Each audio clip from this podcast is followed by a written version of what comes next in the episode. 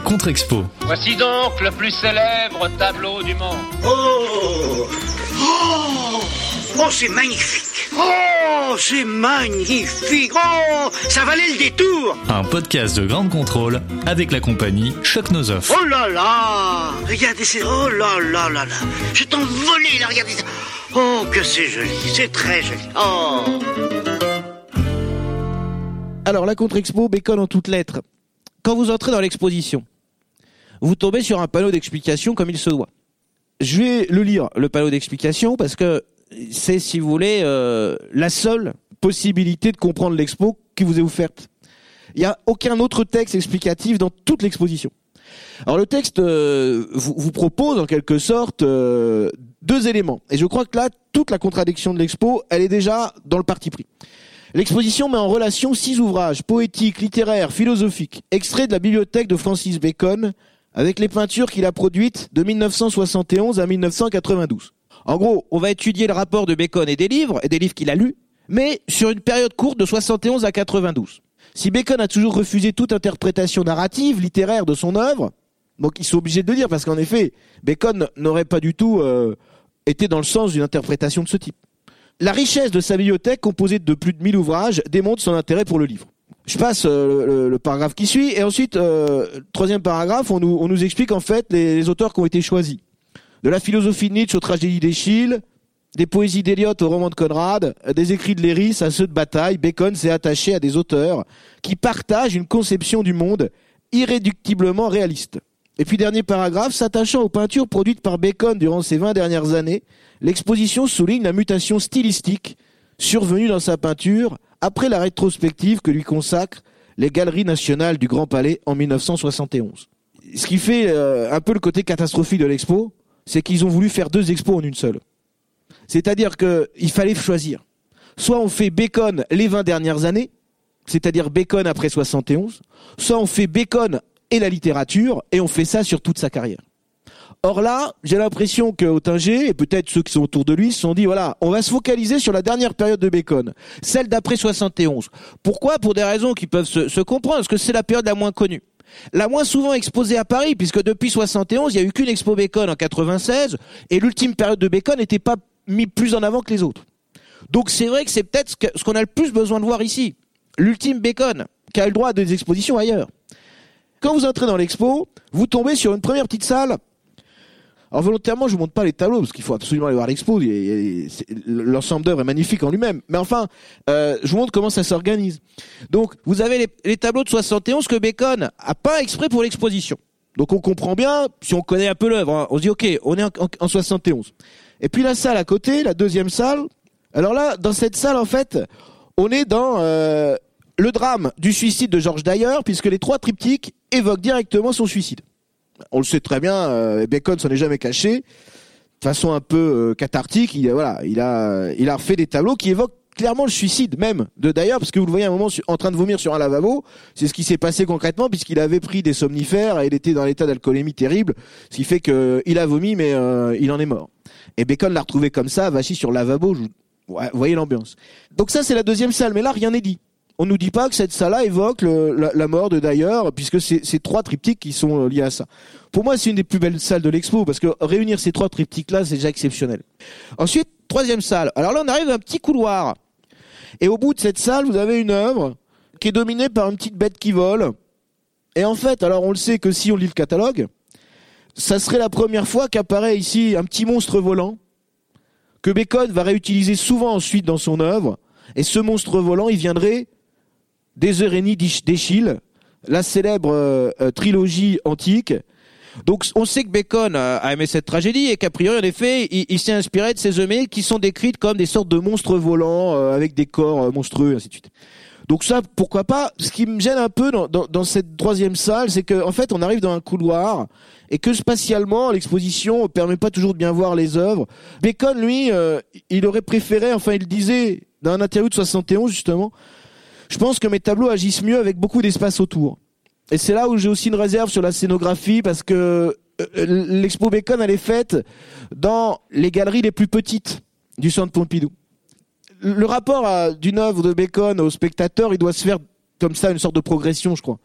Et l'expo, malheureusement, comme elle est très engoncée dans des, des petits compartiments, elle permet pas d'avoir la distance sur son œuvre.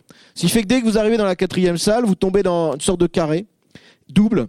Et là, on entre dans le vif du sujet. Il faut attendre la quatrième salle pour qu'on soit vraiment dans Bacon et la littérature. Le concept va être toujours le même, à droite ou à gauche, hein, mais une grande salle ouverte avec quatre œuvres de Bacon, et à côté, euh, une sorte de backroom derrière, une salle un peu dans l'ombre, où là, on vous diffuse, enregistré par des comédiens euh, connus et réputés, des extraits d'un livre. La première salle est consacrée à Échille et sa tragédie de l'Oresti. Et dans la petite salle, vous avez le texte. Alors le texte, il est assez court et vous le retrouvez dans le guide de visite. Et donc, on, on- a ce passage, alors je lis juste le début. J'entre au fond du sanctuaire couvert d'offrandes et je vois près de l'ombilique un homme souillé de sacrilège, assis en suppliant. Alors là, généralement, les gens arrivent dans le truc, puis alors, ils ont tout de suite leur portable, donc ils regardent forcément euh, leur SMS. euh.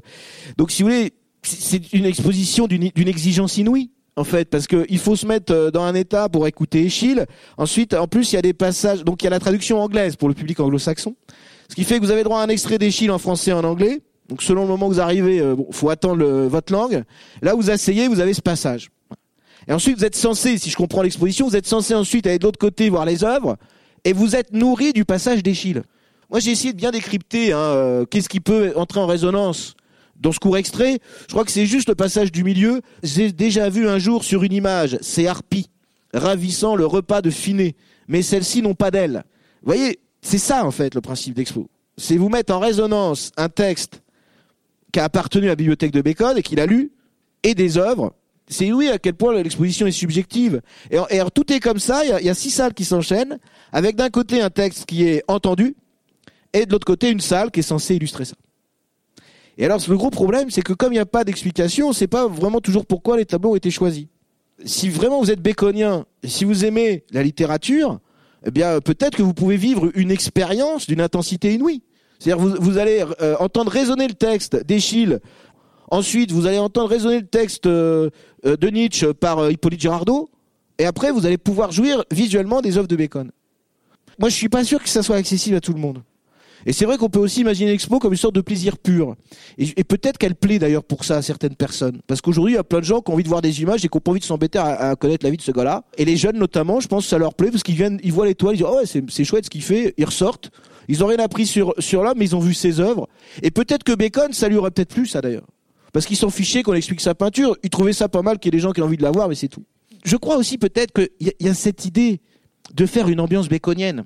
Vous voyez, vous êtes enfermé dans une salle, comme tous les personnages de Bacon. Peut-être qu'ils ont voulu ça dans la scène. On vous enferme dans une salle, vous écoutez un truc, et après, vous allez avec les personnages de Bacon enfermés dans leur peinture. Et alors, on en vient maintenant quand même à essayer de comprendre le- rapport de, Bacon aux lettres, parce que c'est pas non plus complètement farfelu, bien sûr, cette idée-là. Est-ce que Bacon s'est nourri des lettres? S'est nourri des livres, pour être plus exact Euh, Oui, incontestablement. Mais là, je prends un exemple du catalogue. Le problème, c'est que comme ce que je vous ai montré avant, tout ça a été toujours euh, digéré par l'artiste et rien n'est direct. Dans le catalogue de cette exposition dont je vous parle, Pépiat a, a écrit un article et voilà ce qu'il dit dans l'article. Il s'avère difficile d'établir des correspondances entre des passages précis du poème dramatique et des motifs tels que les coupes sur les volets latéraux, dont un étonnant couple de femme à gauche, semble-t-il, ou les traces flagrantes d'une scène violente sur le panneau central. Comme le suggère un auteur, on peut penser que le triptyque évoque le poème de manière détournée, bien plus qu'il ne l'illustre concrètement. Et c'est là où, évidemment, on, est euh, dans une sorte de paradoxe, c'est qu'on a une, une exposition sur Bacon et les lettres, mais qu'en effet, de toute façon, on ne trouvera jamais un tableau qui illustre directement une œuvre littéraire, parce que Bacon ne supportait pas la notion d'illustration ni celle de narration. Là, quand même, on voit très bien que Pépiat, il a essayé de rentrer dans le sujet. Et à un moment, il dit, les, sujets littéraires et épiques continuent de retenir l'attention de Bacon pour des peintures comme Oedipe et le Sphinx d'après Ingres, de 83. Encore un immense paradoxe. On parle de quoi là? On parle d'un tableau qui, dans son titre, évoque une image. Le tableau de euh, d'Ingres. Bacon ici s'est inspiré du tableau. C'est pas le mythe littéraire qui l'intéresse. Donc, vous voyez, on est obligé de tirer par les cheveux des sortes de rapprochements avec la littérature. Il y en a quelques-uns qui fonctionnent très bien. Et incontestablement, en cela, l'œuvre la plus judicieuse, c'est l'œuvre que vous voyez là. Triptyque inspiré par le poème de Thomas Eliot, Sweeney agoniste. Sauf que, là aussi, il y a un truc qui cloche, c'est un tableau de 67. Or, on était censé avoir dans l'expo que des toiles d'après 71. Donc vous voyez comment en fait tout ça est un flou artistique ou un flou scientifique sidérant. Ce- il s'appelle inspiré par le poème euh, de Thomas Eliot Sweeney Agonis, ce, ce triptyque, parce que les galeristes de Bacon en avaient marre. Euh, à chaque fois qu'il leur livrait un tableau, il s'appelait triptyque. Alors vous imaginez pour les vendre, euh, ils, ils ont cherché les sous-titres. Et Bacon a dit, ils m'ont demandé d'où venait le tableau. Alors je leur ai dit, bah en ce moment je suis en train de lire Sweeney Agonis de Eliot, qui est une sorte de poème dramatique assez court, euh, qui bon est pas du tout illustré par le tableau. Donc en effet, au moment où il fait ça, Bacon lit le poème, d'où le sous-titre qu'est là. Voyez que le, rapport, en fait, il est complètement indirect. Et en fait, euh, si vous voulez, ce qui est clair, c'est que chez Bacon, la littérature est une sorte de stimuli, une excitation. Il lit au reste, l'histoire de reste, il lit euh, un poème d'Eliot, et voilà, la littérature le met dans un état bouillonnant dans son cerveau, et du coup, il peint. Mais il ne traduit rien, il n'illustre pas. Les écrivains qui ont le plus influencé Bacon, je crois que c'est Eliot. Ça, c'est sûr, il le dit souvent. Toujours le même interview, un petit peu plus loin, Sylvester lui dit Et qu'est-ce qui vous pousse à faire une figure qui tourne une clé dans une porte avec son pied? Illustration à gauche. Avec ce tableau qui malheureusement n'est pas dans l'exposition. Et c'est, je crois vraiment là, peut-être la seule œuvre de Bacon qui est clairement une illustration d'un passage littéraire. Voilà ce qu'il dit. Je crois que c'est venu, je ne sais pas pourquoi, je l'ai fait tourner avec le pied. Et que c'est en grande partie venu du poème d'Eliot. Dans tous ces interviews, c'est la seule fois où Bacon cite en regard d'un de ses tableaux un passage littéraire. Et il dit J'ai entendu la clé tourner une fois dans la porte et ne tourner qu'une fois. Cette peinture de 78, qui est en collection privée, là, elle illustre clairement un passage d'Eliot. À la place, ils ont un tableau sur fond orange où vous avez à peu près euh, le même schéma corporel, mais le pied est remplacé par une main. Donc je pense que c'est moins convaincant. Mais autrement que finalement dans l'expo, parce que c'est un tableau de 82, donc on est dans les bonnes dates. Et puis surtout, c'est un tableau qui, par son titre, renvoie à un poème d'Eliot qui s'appelle A Piece of Vasteland. Je cite le dernier interview de Bacon. Euh, J'ai toujours senti que j'avais été influencé par Eliot. The Vasteland, surtout, et les poèmes qui le précèdent, m'ont toujours beaucoup touché. Et je dis souvent The Four Quartets, et je pense qu'ils sont peut-être même de la plus grande poésie que The Vasteland. Mais il ne m'est que rarement arrivé de faire des choses directement inspirées par des vers ou des poèmes particuliers. Oui, la réponse est très claire. Je les admire et ils m'excitent et m'engagent à essayer de travailler encore plus. C'est comme ça qu'ils m'influencent. C'est très difficile de partir d'une certaine poésie pour en faire de la peinture. C'est l'atmosphère globale qui m'affecte. J'ai aussi été très touché par un grand nombre de poèmes de Yeats, qui n'est pas cité une seule fois dans l'exposition. Donc là, on se dit, bah alors, si c'est Bacon et la littérature, pourquoi avoir choisi euh, six écrivains et pas mettre un de ceux dont Bacon revendique l'admiration? Yeats, qui est un autre grand poète qu'il aimait, y est pas. Peut-être que ce que j'admire tant chez Yeats, c'est la façon dont il s'est fait lui-même. Il a peut-être toujours été un poète remarquable, mais il me donne l'impression de s'être fait lui-même extraordinairement. Là, bien sûr, Bacon pense aussi à l'autodidacte qu'il a été. Mais euh, nous parlons des poètes modernes et on peut trouver tout Eliot et tout Yeats, tout et pratiquement tous les autres poètes dans Shakespeare qui tout simplement, aussi vaine que la vie puisse être jugée, la vivaient comme personne n'a jamais été capable de le faire. Et en fait, on voit très bien dans toute la fin de cette interview que l'écrivain que Bacon admire le plus, avec Eschyle, c'est Shakespeare. Et Shakespeare n'est pas dans l'exposition. Et notamment, les deux pièces qui ont beaucoup marqué Bacon, c'est Macbeth, avec les sorcières, et Richard III. Les deux pièces les plus sanguinaires quasiment de Shakespeare. Euh, et on sait que Bacon les relisait. J'en veux pour preuve que la fin de l'interview, je vais pas tout lire, mais il dit euh, Je veux dire, quoi de plus cynique que Macbeth à la fin, avec deux mains et deux mains Voulez-vous que j'aille vous le chercher? Parce que j'étais justement en train de le lire aujourd'hui, et je me disais, eh bien, c'est encore vraiment le résumé le plus extraordinaire. Si on fait Bacon et les lettres, pourquoi avoir choisi six auteurs qui sont a priori pas ceux qui sont mis en avant par Bacon Eh bien parce que c'est ce qui est dit dans le texte d'explication, parce que c'est une construction intellectuelle du conservateur de Pompidou, qui est sûr que Bataille et Bacon, c'est une sorte de même famille, donc on va les mettre en écho. Dans le livre Découverte Gallimard de, euh, Domino, euh, ce qui est intéressant, c'est de voir qu'il y a un extrait du poème de Yeats qui a beaucoup influencé Bacon. Donc ça veut dire que quand d'autres, parce que c'est pas la première fois qu'on signale que Bacon est inspiré par la littérature, dans d'autres livres c'est fait. Mais dans d'autres livres, on signale souvent Eliot, Shakespeare et. Et donc il y a, il y a deux auteurs importants qui ne sont pas présentés. Et pour terminer sur cette question, directe des, des influences littéraires, voilà ce que dit Bacon à son intervieweur. Aussi fort que j'aime la poésie, aussi fort qu'elle m'ait influencé, je ne pense pas que quant à moi, ce soit dans cette voie que mon imagination travaille. Je ne pense pas que j'aurais pu être quoi que ce soit d'autre que ce que je suis, un peintre. Et c'est peut-être ça, en fait, qu'il faut jamais oublier. Et c'est peut-être aussi ce qui sauve l'expo, quelque part. C'est que, bon, bah, soit vous rentrez dans le truc et puis vous écoutez des textes qui vous passeront peut-être à côté et vous allez voir la peinture de Bacon. Soit vous ne verrez que la peinture de Bacon. Et peut-être que Bacon aurait apprécié qu'on livre sa peinture de façon comme ça directe, euh, sans trop tramer d'explications dessus. Mais encore une fois, la construction qui est faite sur Bacon et la littérature me paraît euh, assez floue inégal dans les choix notamment. Alors, dernier choix quand même à signaler que je mettrai en avant, c'est Michel Léris. Il est, lui, totalement judicieux, plutôt pour des raisons humaines que littéraires, puisque Bacon et Léris, vous les voyez ici en photo, se sont rencontrés en 1965 à Londres, lorsque Léris euh, venait de préfacer l'exposition de Giacometti.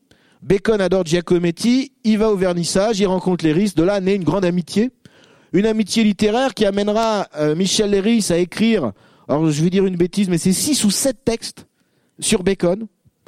Très intéressant, assez intello, un peu dur d'accès, faut être honnête, parce que Léris a une écriture un peu proustienne, donc euh, vous savez, c'est des phrases à 20 lignes, quoi.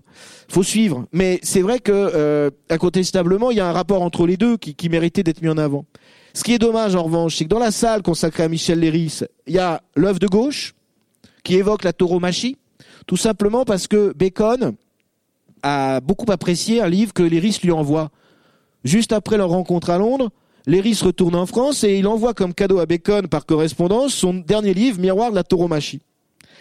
C'est un livre qui a fasciné Bacon, notamment parce que dans ce livre, en fait, Léris fait un parallèle entre la création littéraire et le toréador. De l'année, problème, ils sont faits en 69. Donc juste avant la chronologie qui est proposée dans, l'expo. Le tableau de gauche, il est présenté dans l'expo. C'est la deuxième version de la corrida. Le tableau du centre, il n'est pas venu. Il servait d'affiche à l'exposition du Grand Palais en 71. Ça aurait été bien de mettre les deux dans une salle consacrée à l'Eris. Et puis surtout, et ça n'est même pas dit dans l'expo, comme il n'y a pas de texte d'explication, Bacon a tellement été fasciné par le bouquin, mais c'est la seule fois, ou l'une des très rares fois, que Bacon acceptera de faire des illustrations pour un bouquin. Illustration que l'Eris ne verra pas, puisque l'édition illustrée avec quatre lithographies que vous voyez en haut, enfin il n'y en a que trois là, Quatre images qui sont tirées des tableaux. Euh, Léris euh, va mourir juste avant la publication du livre. Mais Bacon a illustré le miroir de la tauromachie. Si on parle de Bacon et les livres, on aurait peut-être pu, peut-être, voyez, faire une petite vitrine et puis mettre ça dedans. En guise de vitrine à la place, en fait, les livres sont mis sous boîte comme ça. Donc ils sont présentés. Alors c'est les livres qui ont appartenu à Bacon, vous voyez qu'ils ont vécu. Hein rappelons-le, c'est vrai, comme on a fait l'inventaire de, la, bibliothèque de Bacon, il a été possible du coup euh, de réutiliser les livres euh, et de les présenter. Et donc, les écrivains qui sont euh, choisis, c'est pas les écrivains, c'est les livres. Eschyle Oresti, dans la salle consacrée à Nietzsche, le livre qui est placé sous vitrine, c'est Humain trop humain. L'extrait qui est lu, c'est un extrait de la naissance de la tragédie, un autre livre de Nietzsche. C'est-à-dire qu'on vous met un extrait de livre qui est pas celui du livre qui est présenté. Après, il y a Eliot, ça je pense que c'est bien. Léris, c'est bien. Joseph Conrad, Au cœur des ténèbres. Bon, euh, le, parallèle est un peu poussif. Et puis, euh, Bataille, l'expérience intérieure. Bon, vous remarquerez aussi que c'est quand même pas des écrivains qui, je pense, pour même un public cultivé parisien, euh, on lit tous les matins pendant le métro ou euh, tous les soirs en Saint-Normand. Donc forcément, euh, personne ne peut comprendre ça. Peut-être aussi, alors bon, c'est parce que moi j'y tiens beaucoup, mais Bacon réfutait ce parallèle. Peut-être que si on creuse Bacon et la littérature, le, parallèle qui a à faire avec le théâtre de Beckett méritait au moins d'être peut-être évoqué. Dans le livre de Pépiat, qui est la, biographie qui fait référence, il y a trois passages où il cite les parallèles avec Beckett. Sauf que Bacon n'aimait pas du tout être comparé à Beckett parce que, je pense aussi pour des raisons de nationalité, Beckett est irlandais et Bacon n'aimait pas trop euh, qu'on le tire vers l'Irlande. il se sentait pas irlandais, il faut être clair. Et puis alors aussi quand même, euh, faute de goût scénographique, il y en a peu dans l'expo, il y a un très très bel éclairage. Donc il y a, une qualité visuelle de l'œuvre de Bacon que moi je trouve quand même exceptionnelle. Et ça, bien sûr, euh, il faut le mettre au crédit cette expo. Et ce qui fait que si vous voulez, on arrive quand même à bien voir les œuvres, sauf le dernier autoportrait, alors qui conclut, qui est, l'avant-dernière œuvre de, cette rétrospective, en fait, il est placé devant la porte de sortie, et cette porte de sortie est en face de la librairie qui donne sur l'extérieur. Ce qui fait qu'il y a un contre-jour permanent en plein milieu du tableau. Ce qui est dommage, c'est que si on avait une salle de conclusion où on a un des, des derniers autoportraits de Bacon, on aurait rêvé qu'ils en ramènent d'autres. Et puis bon, peut-être aussi que sur la fin, à partir du moment où on entre aussi dans l'idée d'évoquer Bacon et l'ultime production, c'est dommage qu'on cite pas son dernier modèle. Ce dernier modèle, vous le voyez représenté ici. euh, en slip parce que les amants de Bacon qui lui servaient de modèle, euh, Bacon aimait bien qu'il pose en slip. Alors vous voyez ici euh, à gauche, dans le catalogue de l'exposition, ils évoquent indirectement cela d'ailleurs. Le leitmotiv le plus poignant des dernières œuvres de Bacon est l'image de John Edwards posant en slip blanc, comme George Dyer l'avait fait plusieurs fois avant lui. Bon, mais encore une fois, qui dit expo dit forcément rêve qu'ils viennent pas, et le but de la contre-expo, c'était de vous montrer ces charmantes nudités masculines euh, qui ne sont pas venues. Alors moi, je mets note de la contre-expo. Pertinence scientifique, j'ai mis 10. Ça vaut moins, je pense. Mais il faut comprendre qu'il y a tout un effort de recherche derrière ça. Ils ont fait l'inventaire de la bibliothèque de Bacon. L'inventaire est publié dans le catalogue. Donc, si vous voulez, c'est pas non plus des, c'est pas des guignols. Hein. Euh, Didier Autinger est quand même un, un grand historien de l'art.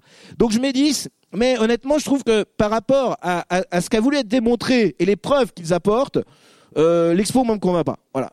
Scénographie, j'ai mis 12. Alors j'ai mis 12 parce que je trouve que les lumières sont très bonnes. Et c'est surtout pour, pour la lumière, pour, pour la façon, si vous voulez, dont la, la peinture de Bacon est visuellement mise en avant, que je mets 12. Après, pour les espaces, je, suis je trouve ça contestable, donc j'ai mis qu'un 12. Sur la qualité des œuvres, parce que moi, j'essaie d'être objectif. Sur la qualité des œuvres, j'ai mis 17. Parce que je trouve que franchement, enfin, si, si vous aimez la peinture tout court et si vous aimez la peinture de Bacon, on en prend plein les yeux. Après, accessibilité, alors là, c'est dire physique et intellectuel, euh, parce qu'on n'y comprend rien. Je rappelle aussi, dernière chose quand même, le centre Pompidou a eu la bonne idée de restaurer toute sa façade en même temps que l'expo Bacon. Donc vous êtes obligé de passer sur le côté. Vous avez des fils, euh, donc c'est un bazar épouvantable déjà pour y aller. Ensuite, il faut monter les ascenseurs comme d'habitude. Il y a quelques bancs, ça c'est pas mal. Pour ça que je mets pas trois quoi. Et puis ça fait une note globale qui est 11. Voilà, je, trouve que encore une fois, euh, c'est, voilà, on commence euh, par une contre-expo un peu véhémente. Ça sera sans doute pas le cas tout le temps, parce que quand c'est bien, je le dis aussi. Mais là, euh, il y a plein de choses qui clochent, quoi. Merci à vous d'être venu à Grande Contrôle et à, très bientôt. C'était la Contre-Expo, un podcast de Ground Control avec la compagnie Choc Nos. À retrouver sur toutes les plateformes de podcast.